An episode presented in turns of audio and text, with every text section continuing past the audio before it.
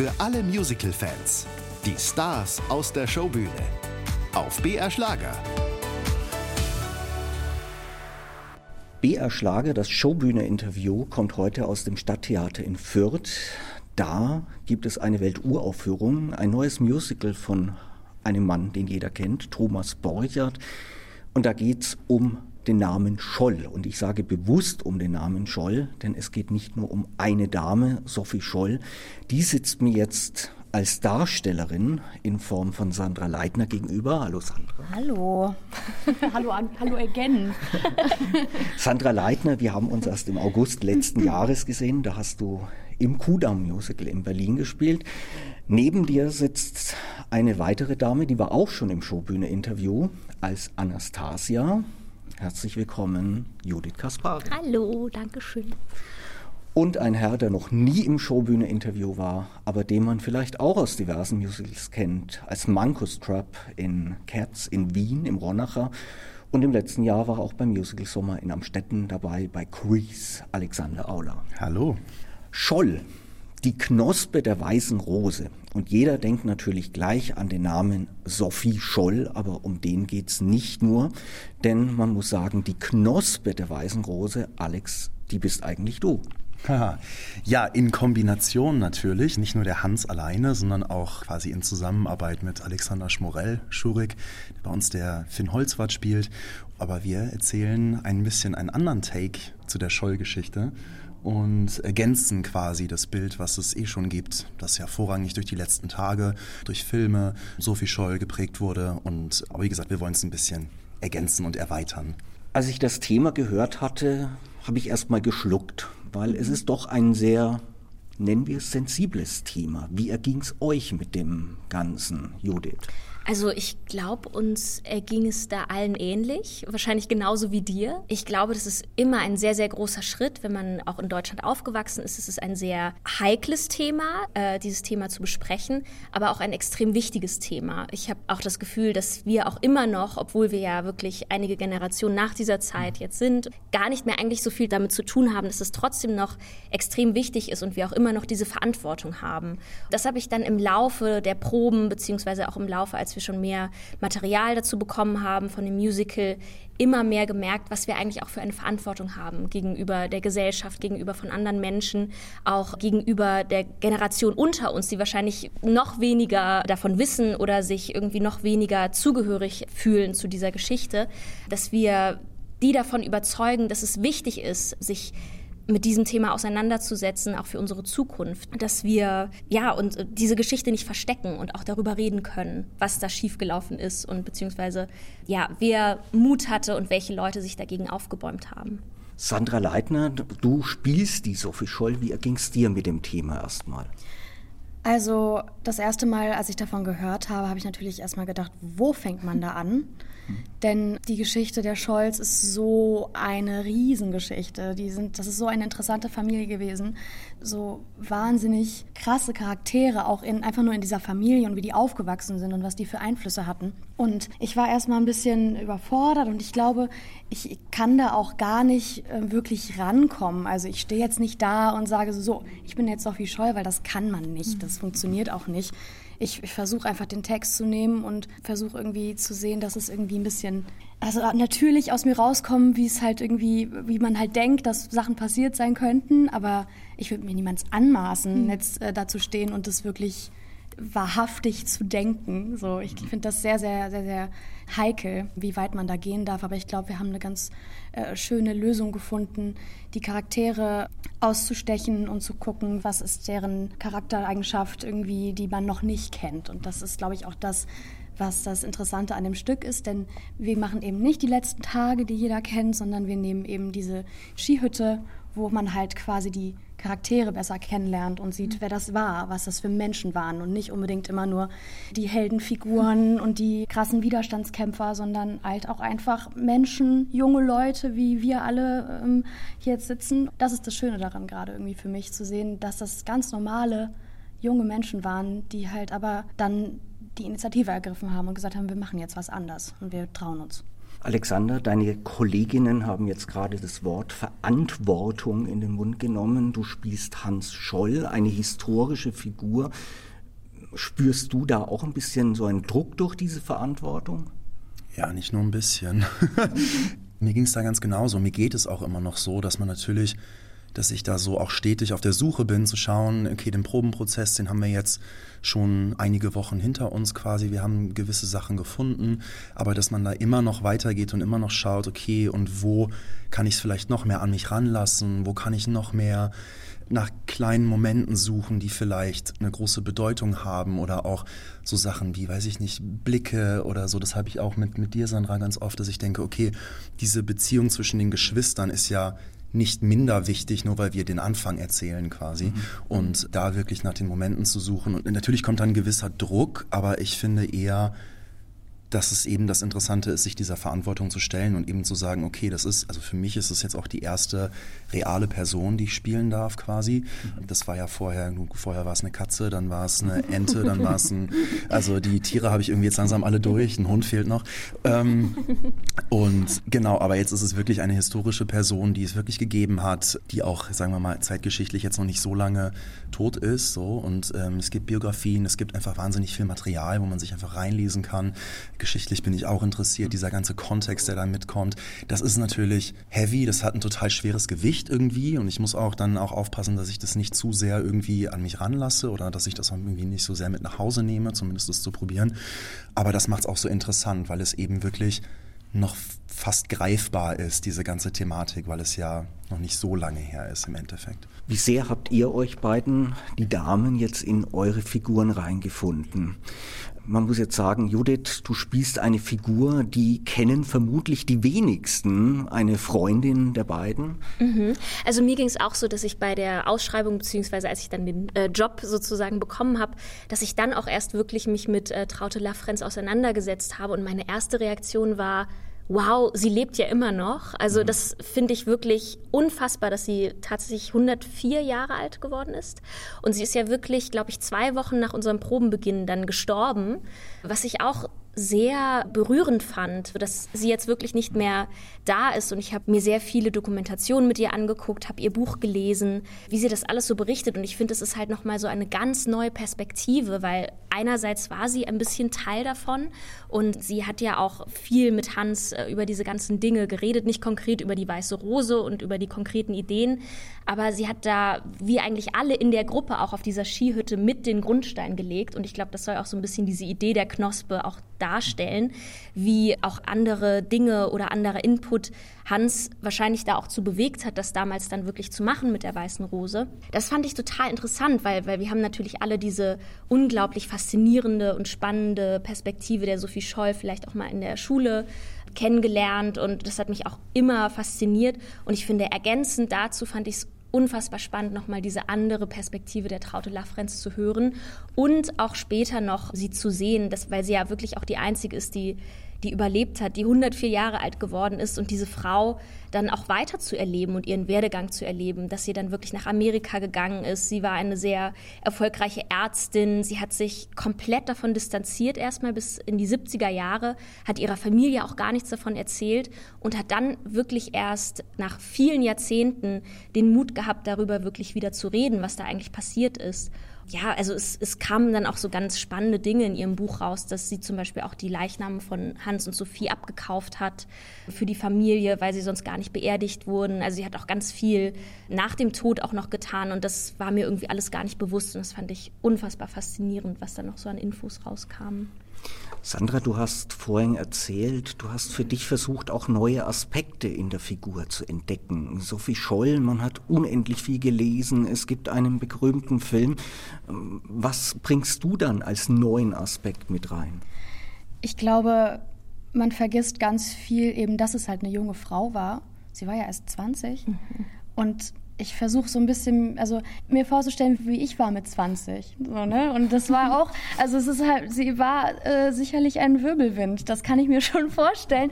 Und das hat Titus natürlich auch total schön geschrieben, alles und die Texte und halt auch teilweise auch Originaltexte von ihr benutzt, die sie in Briefe geschrieben hat an ihre beste Freundin und wo ich mich auch sehr wiedererkenne teilweise, weil sie so, als sie auch, sie hat so einen Humor und das ahnt man, glaube ich, gar nicht. Und das finde ich gerade so ein bisschen an ihr. Das finde ich total schön, weil irgendwie kennt man halt diese Tragik und dieses schlimme Ende, aber halt nicht, dass sie halt so lustig war. Sie war so lustig, diese ganzen Briefe, die sie geschrieben hat, wie sie sich über Leute abgekotzt hat, wie sie da irgendwie, das ist so unterhaltsam teilweise schon und das, da freue ich mich gerade sehr drüber, dass ich diese Seite finde irgendwie und dass man die auch mal sieht, weil man sieht immer diese starke junge Frau, die mit Hans in die Uni rennt, die Flugblätter verteilt und dann halt dafür stirbt und halt sehr, sehr mutig ist und sehr bestimmt in dem, was sie da tut aber halt nicht, dass sie lustig war, dass sie, mhm. dass sie irgendwie Spaß mit ihren Geschwistern haben konnte, dass sie nicht jeden Abend saßen und irgendwie nur darüber diskutiert haben, sondern auch mal Quatsch gemacht haben oder was weiß ich. Ne? Die waren ja alle sehr musikalisch auch, die haben viel miteinander gesungen und, und gespielt und so. Und das ist irgendwie, das ist gerade eine große Freude für mich, das zu finden. Alexander nickt die ganze Zeit und grinst sich ein. ja, ich glaube, wir haben die Geschwisterbeziehung schon ganz gut ausgebaut die letzten Wochen. Das ergänzt sich gut. Aber weil du gesagt hast, die Originaltexte, das ist natürlich, finde ich, auch das Wertvolle an dem Stück oder eins der, der wertvollen Aspekte, dass wirklich der Titus ganz viele auch Originalgedichte vom Hans zum Beispiel mit reingenommen hat. Wir, wir verwenden teilweise die, die Texte der Flugblätter und das hat natürlich dann nochmal eine wahnsinnige Durchschlagskraft irgendwie, mhm. dass ich wirklich weiß, okay, ich darf in dem Fall die, die Rolle des Hans spielen und das darf auch seine Originalworte verwenden und das hat natürlich auch eine ganz große Kraft und das ist dann natürlich auch durch Musik untermalt und so, das hat echt eine, eine ganz große irgendwie Energie, die das entwickelt. Und ich glaube, das ist auch nochmal was, was uns auch als Gruppe sehr zusammenschweißt, weil wir ja auch wirklich quasi ein relativ kleines Ensemble sind mit sieben DarstellerInnen. Und das ist einfach eine, eine tolle Erfahrung, auch, auch zu sehen, wie die Gruppe sich in den letzten Wochen gefunden hat und dass wir alle, finde ich, eine unglaubliche Stärke entwickeln, diese Geschichte zu erzählen. Und das ist eine sehr, sehr schöne Erfahrung, in so einem tollen Team zu sein. Die Beziehung zwischen Sophie und Hans, die ist bekannt. Judith, als Traute. Wie ist deine Beziehung zu den beiden? Denn man muss ja sagen, in der Historie es gab mal eine Beziehung zu Hans. Mhm, genau, es gab eine Beziehung zu Hans. Äh, es gibt auch noch ein einziges Foto von den beiden, was irgendwie ein sehr süßes Foto aus einem gemeinsamen äh, Sommerurlaub ist. Die Liaison bzw. diese Beziehung spielt auch eine große Rolle in dem Musical. Da will ich noch nicht zu viel verraten. Also ich glaube, man muss auch, um mehr dazu zu erfahren die ganzen, um die ganzen Hintergründe so ein bisschen mehr zu verstehen zwischen den beiden, muss man, glaube ich, auch einfach wirklich das Stück sehen, weil ähm, ich finde, wir greifen das irgendwie sehr spannend und gut auf auf. Es ist eine sehr spannende Geschichte und eine sehr spannende Beziehung auch zwischen den beiden. Was ich total schön finde und mich auch sehr fasziniert hat, was die beiden eigentlich miteinander verbunden hat, war oft ihre Kommunikation. Ihre Beziehung zueinander bestand daraus, dass sie sich gut unterhalten konnten, sich intellektuell extrem gut austauschen konnten. Und das fand ich irgendwie sehr toll und schön, weil das ja auch nicht selbstverständlich unbedingt in dieser Zeit war. Und die haben wirklich oft sich auch auf Augenhöhe wiedergefunden und konnten miteinander reden. Das behandelt das Musical. Natürlich ist es nicht immer so rosig, wie man, wie man denkt. Und ähm, genau, es spielt einfach auch eine zentrale Rolle in dem Stück. Und ja, da muss man hingehen und sich das anschauen. Alexander, ihr verbringt in dem Stück auf einer Skihütte eine ja vielleicht schöne Zeit. Das wollen wir auch noch nicht so ganz verraten, was da alles passiert. Aber es gibt eine Person, die ist nicht auf der Skihütte, die hat zu dir aber eine wichtige Beziehung. Genau, das ist der Alexander Schmorell oder Schurik. Die beiden haben sich ja quasi ihre Spitznamen gegeben, Vanya und Schurik. Und das ist auch eine ganz spannende Ebene bei uns im Stück und auch tatsächlich das zu erfahren und zu lernen, wie tatsächlich dieser Anfang der Weißen Rose war. Weil natürlich gab es diesen intellektuellen, freundschaftlichen, beziehungsmäßigen Austausch mit der Traute und auch mit der, mit der Sophie, mit der Schwester. Aber ich denke, dass das auch sehr wichtig für den Hans war, dass er eben diesen männlichen Gegenpart auch im, im Alexander Schmorell hatte, der ihn quasi auch ähm, die waren zusammen an der Front, also die haben super viele Sachen zusammen erlebt, die sind da irgendwie durch schwere Zeiten gegangen, haben viele Sachen gesehen, auch in den Lazaretten dass wir das auch mit einbinden und dass wir es auch auf verschiedenen Ebenen erzählen, macht es auch nochmal spannender, weil es auch viele Momente gibt, wo wir uns auch in den Proben selber gefragt haben, warte mal, wo sind wir denn gerade und in welcher Ebene sind wir jetzt und welche Zeit so und das macht es aber auch nochmal interessant, weil man dann wirklich, man bleibt wirklich dran und man will wirklich auch verstehen, okay, und das, was da gesagt wurde, das führt dazu, dass der Hans das zu der anderen Person sagt oder das ist der rote Faden, der sich vielleicht durchzieht. Das sind so, wo ist der Moment, wo man sieht, dass diese Idee entflammt sozusagen und wirklich auch langsam zur Realität wird. Und das ist natürlich auch sehr spannend. Sandra, Sophie Scholl, wir hatten schon bekannte Figur. Du hast jetzt auch die humoristische Seite angesprochen. Wir hatten das sehr sensible Thema und man denkt natürlich bei dem Musical, oh je, bleibt das jetzt alles auf so einer vielleicht traurigen Ebene, sehr ernsten Ebene. Bringst du dann die humoristische Weise damit ein? Wie ist die Stimmung des Musicals insgesamt? Also ich würde die Stimmung des Musicals so beschreiben, dass man spürt, es ist was im Argen und es ist alles nicht so wunderbar, aber die machen sich halt oder versuchen sich eine gute Zeit zu machen und das ein bisschen zu verdrängen, was draußen außerhalb der Skihütte passiert. Ähm, das gelingt ihnen mal mehr, mal weniger. Aber es gibt durchaus heitere Stellen, wo man auch mal lachen kann und durchaus auch irgendwie witzige Dialoge. Gerade die Rolle des Freddy, die von Dennis Hupka gespielt wird, ist ein sehr guter Stimmungsaufheller, finde ich immer. Und nee, also ich, ich finde schon, dass es auch sehr heiter ist. Es ist sehr tiefgründig an vielen Stellen, wo, die alle sitzen und sich halt äh, sehr, sehr gut unterhalten über verschiedene Bücher oder eben darüber, was schief läuft. Aber prinzipiell versuchen sie halt eine gute Zeit zu haben. Und ich glaube, das merkt man schon. Natürlich kommt immer wieder die braune Welle reingerollt, mhm. aber an sich glaube ich schon, dass, dass es eine sehr unterhaltsame Sache ist, die hier passiert. Von den Darstellern aus Scholl, die Knospe der Weißen Rose im Stadttheater in Fürth, kommen wir jetzt zu den Machern, zu den Autoren. Zum einen ein Mann, der uns im Januar schon einiges ein bisschen erzählt hat, nämlich der Komponist Thomas Borchardt. Hallo. Hallo. Und der Mann, der das Buch geschrieben hat, und ich frage jetzt schon gleich, Thomas hat mir im Januar gesagt, Titus Hoffmann ist auch ein bisschen schuld daran, er hatte die Idee dazu. Ja, was soll ich sagen? Wir hatten ja zusammen bei den 24-Stunden-Musicals damals in Ahrensburg. Ahrensburg, das war so ein so ein Format, was sie irgendwie aus Amerika rübergebracht haben, ganz spannend, wo man innerhalb von 24 Stunden ein 20-minütiges Musical schreiben muss mit allem Pipapo, was dann auch aufgeführt wird und so. Das haben wir gemacht und das flutschte unheimlich gut. Äh, in sechs Stunden haben wir ein kleines süßes Stück geschrieben und danach haben wir gesagt, also wir wollen gerne noch mal was zusammenschreiben. Dann hat es noch ein paar Jahre gedauert. Und dann haben wir uns irgendwie zusammengerauft und verschiedene Themen einfach überlegt. Und ich hatte, du erzählst es immer so schön, ich hatte die Scholl-Geschichte in der Schublade und dachte, hm, ja. er druckste dann so rum. ist ein spannender Stoff. Kann man das? Darf man das? Geht das? So. Und habe ja genau rumgedruckst, fast schon gezögert, ihm das zu sagen und dachte, oh Gott, Thomas wird jetzt gleich sagen, du spinnst. Und äh, das Gegenteil war der Fall. Also ich habe es gesagt und er war sofort Feuer und Flamme. Und dann haben wir uns für dieses Thema entschieden. Dann habe ich noch ein bisschen recherchiert und so. Ein bisschen ist gut. Ein bisschen, bisschen ist gut. Er hat aber sowas von recherchiert.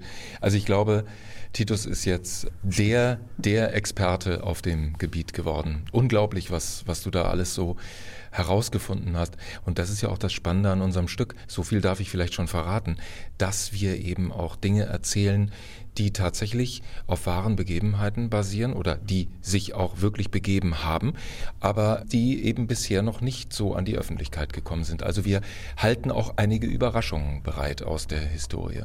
Thomas, dein erster Gedanke ist zwar jetzt von Titus Hoffmann als positiv geschildert worden, aber gab es da auch vielleicht im Hinterkopf vielleicht ein paar Bedenken, sondern nach dem Motto, hm, Scholl, heikles Thema, sensibler Umgang, wie ging es dir? Sensibler Umgang auf jeden Fall.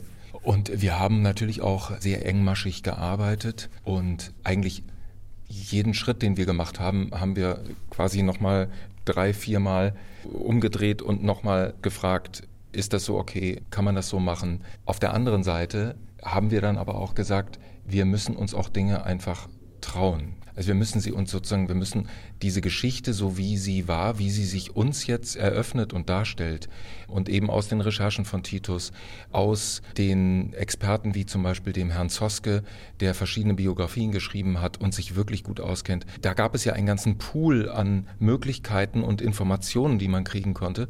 Und ich glaube, wir haben mit der Zeit gelernt, einerseits sensibel damit umzugehen, aber andererseits eben auch mutig zu sein und zu sagen, doch, das dürfen wir erzählen und vielleicht sogar das müssen wir auch erzählen, gerade heute. Man stelle sich mal vor, wir waren ja schon längst dabei, das zu schreiben und dann kommt der Krieg und dann kommt diese ganze Propaganda. Das war für uns natürlich unfassbar in diesem Moment, wie furchtbar aktuell das dann auch noch wurde.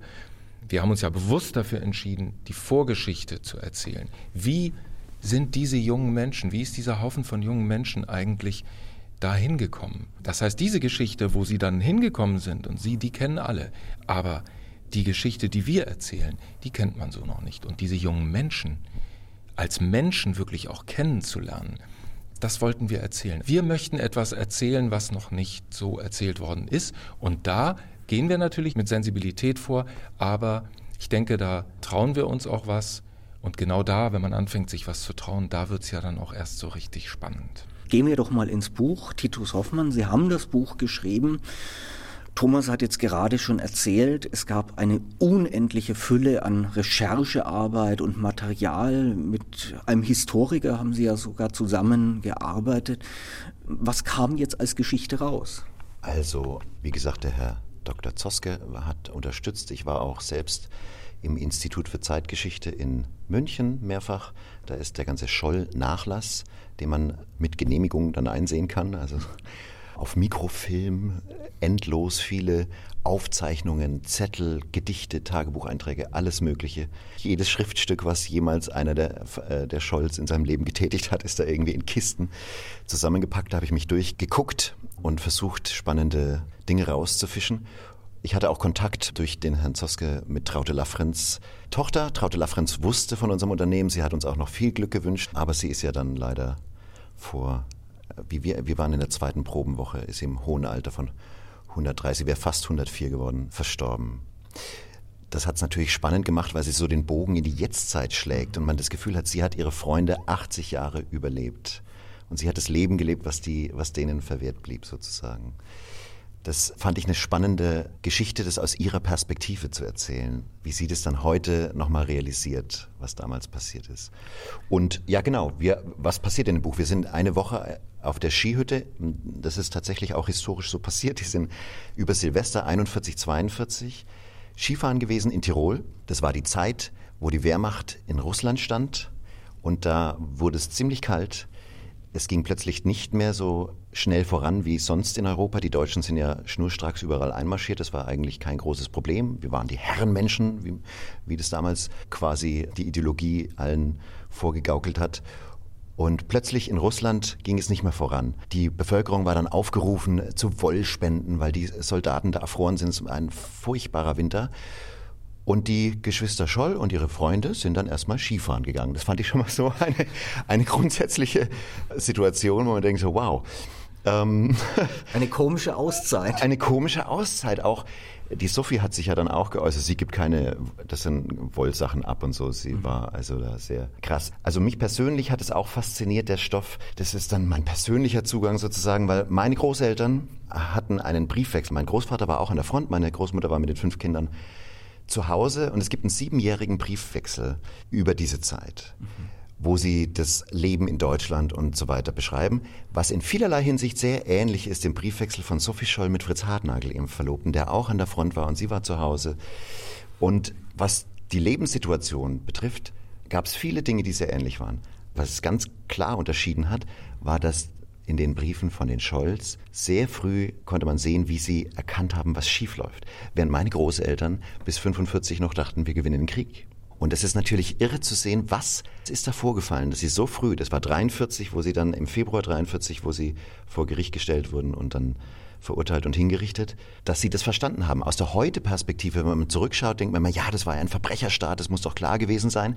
Aber wenn du in diesem Verbrecherstaat aufgewachsen bist, mit dieser Ideologie erzogen wurdest, auch die Tatsache, dass die Geschwister am Anfang totale Anhänger des NS-Regimes waren. Klar. Das, ja, ja, er, er sagt klar, aber den meisten Menschen ist es nicht, nicht, klar, bewusst, ja. nicht mehr bewusst. Ja. Und dass die dann auch erst verstehen mussten, und wie schafft man es, einen moralischen Kompass, wenn man so will, für sich zu schaffen und diese Lügenwelt zu durchschauen? Und das hat mich interessiert und da versuchen wir, wann wirst du aktiv, wann betrifft es dich so persönlich, dass du sagst, du kannst, du musst etwas unternehmen und du musst auch dein ganz bewusst dein Leben aufs Spiel setzen. Das klingt jetzt erstmal ein bisschen sehr politisch, diese Diskussion, wie das dann kam. Mhm. Also heißt ja die Knospe, wie die Knospe aufgeht. Mhm. Für ein Musical mag das viel sein, aber gibt es dann auch die Beziehungen unter den Leuten? Es sind ja immerhin sechs auf der Hütte. Einer ist abseits, mhm. den sieht man in einer anderen Form. Wie, wie spielen so die Beziehungen der Leute zu, untereinander? Das ist ja das Spannende, auch wenn man Zeitzeugen hört. Es gibt ganz viel YouTube-Videos, wo man Zeitzeugen zu der Weißen Rose noch hören kann, die immer wieder betonen, die Weiße Rose war keine politische Vereinigung, es war keine politische Kämpfertruppe oder so, die sich da organisiert haben und dann im Untergrund gearbeitet haben.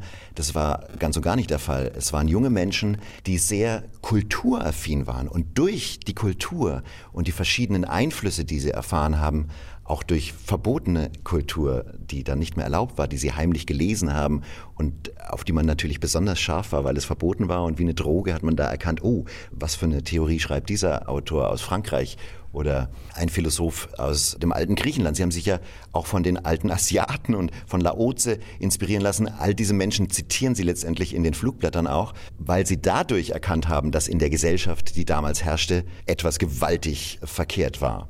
Durch die Kultur. Also nicht Politik in dem Sinn. Ja. Thomas, sehr sensibles Thema. Man denkt natürlich als erstes, wenn man dieses Thema in Klängen umsetzt, eher balladesk. Ich vermute mal, das Musical klingt bei dir nicht nur balladesk. Nein, es ist äh, tatsächlich sehr spannend äh, gewesen, dieser ganze Prozess für mich. Ich sag mal so, ich habe eigentlich angefangen und ich wollte auch so anfangen wie ein unbeschriebenes Blatt.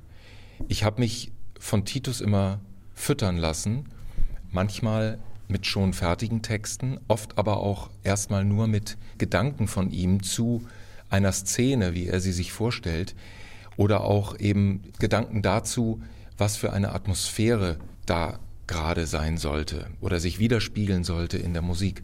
Und wir haben in diesem ganzen Arbeitsprozess uns auch immer wieder gegenseitig wunderbar befruchtet. Das ging wirklich so hin und her. Also ich bekam von ihm immer wieder etwas so inspirierende Fetzen, sag ich mal, rübergeschickt. Ich schickte ihm dann dazu dann eine spontane Idee, die ich dann auf dem Klavier umgesetzt habe und auf mein, tatsächlich auf meinem Handy, da ist ja so eine Memo-Funktion drauf. Da habe ich das dann immer ganz schnell aufgenommen denn ich arbeite tatsächlich oder habe da eben sehr intuitiv gearbeitet.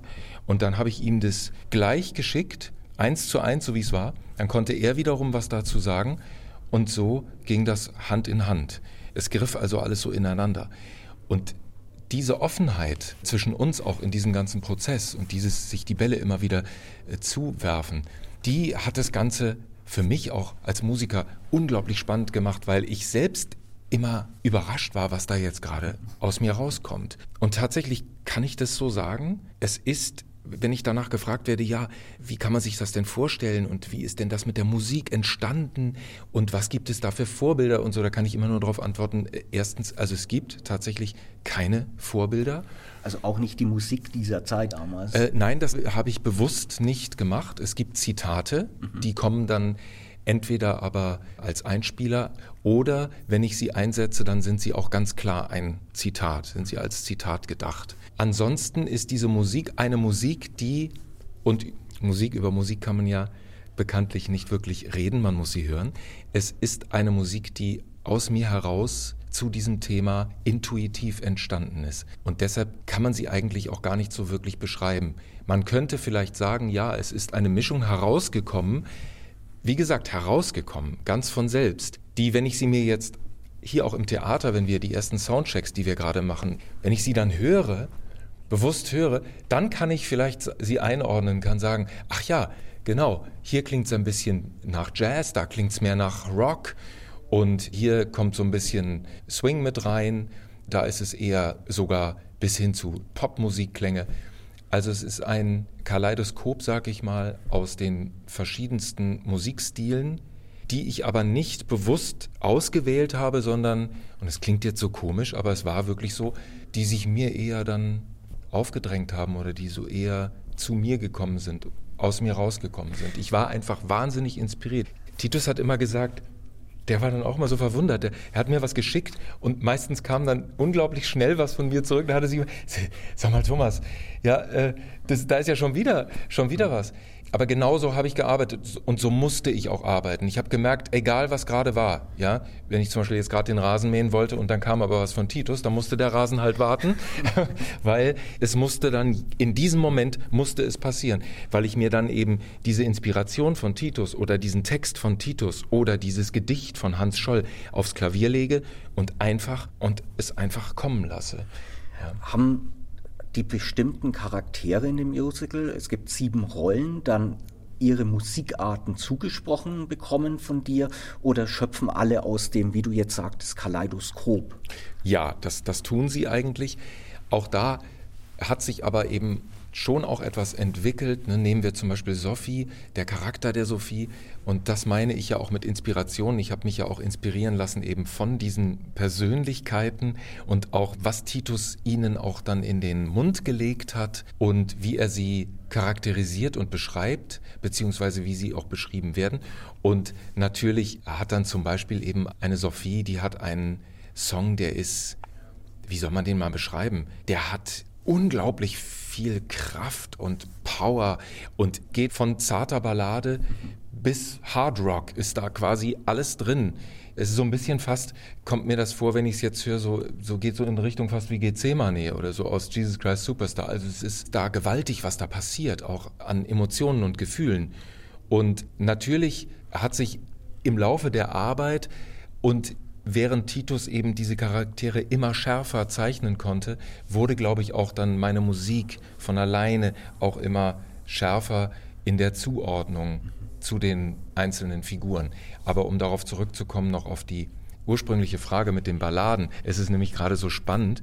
Ich bin ja ein totaler Balladenmensch. Ja, ich liebe selber Balladen. Ich bin so eine echte Schmalzlocke schon immer gewesen, was das angeht und habe auch immer viel Balladen geschrieben, bin ja schon lange Song, Singer-Songwriter, aber komischerweise hat sich das hier rauskristallisiert, dass es ganz schön viele Abtemponummern gibt, oder? Also aber auch, also du hast schon auch ordentliche Balladen geschrieben.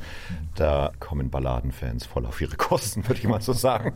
Also das ist schon eine tolle Mischung an, an, an, Musik. Ich glaube, dass es im Gesamtbogen eine tolle Dynamik hat, dass es eben ein kraftvolles Abtempo gibt, dann kommt wieder eine Ballade, das entwickelt sich in eine Swingkiste, dann zwischendurch haben wir auch mal ein Rap-Teil oder sowas. Es ist eine sehr bunte und abwechslungsreiche Mischung. Und es ist sehr kurzweilig, obwohl es irre intensiv ist von dem, was man da zu sehen bekommt. Ach, was ich noch sagen wollte, zu den Beziehungen war die Frage vorhin, da habe ich ja mich nicht weiter geäußert. Beziehungen sind ganz wichtig. Immer doch. Immer doch. Die, die Sophie war verliebt in den äh, Fritz Hartnagel, der an der Front war, der jetzt als Figur in dem Sinn bei uns nicht auftaucht. Aber die Diskussion, die sie mit ihm immer hatte, die taucht auf dann mit dem Freddy, der ähnlich wie die meisten jungen Männer zu der Zeit eben argumentiert haben und die Sophie dagegen hält. Oder Traute und Hans hatten ja eine Liebesbeziehung. Das ist auch ein zentraler Punkt bei uns. Also da kommt man auch voll auf seine Kosten, wenn man das sehen will. Und das Interessante aber am Stück ist, wie sehr die Beziehung in das Politische reinspielt und wie sehr das Persönliche auch immer politisch ist. Hans-Scholl-Texte wurden vertont in dem Stück. Auch hier wieder die Frage, das ist ein sehr sensibler Umgang. Man kommt an dem Wort nicht vorbei in unserem Showbühne-Gespräch. Wie, wie ging es dir mit solchen Texten dann plötzlich, Thomas?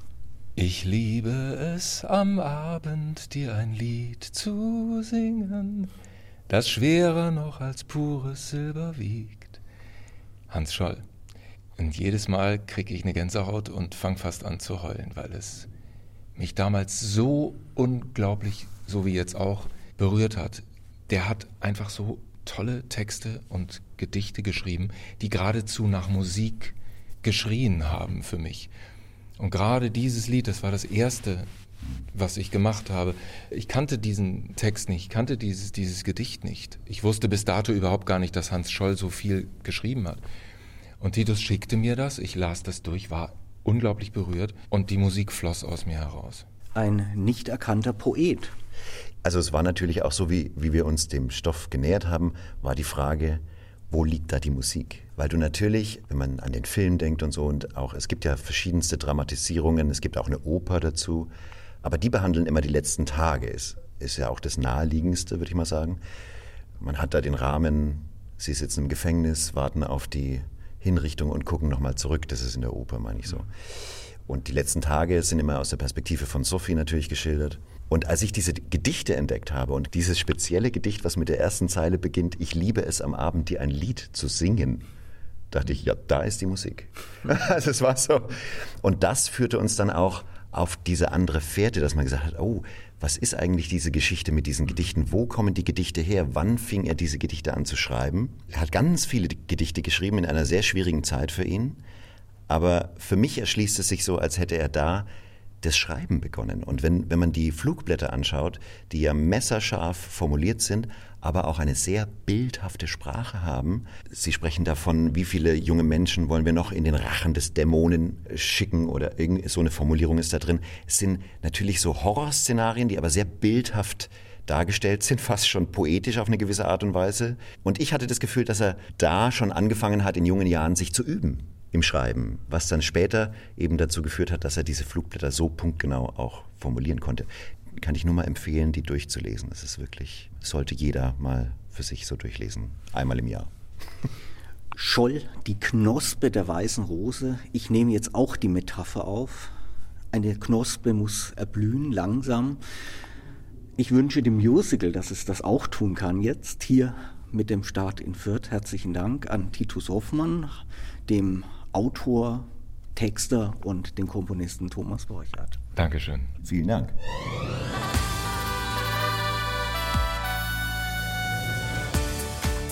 Die Showbühne. Jeden Sonntag von 20 bis 21 Uhr auf BR Schlager.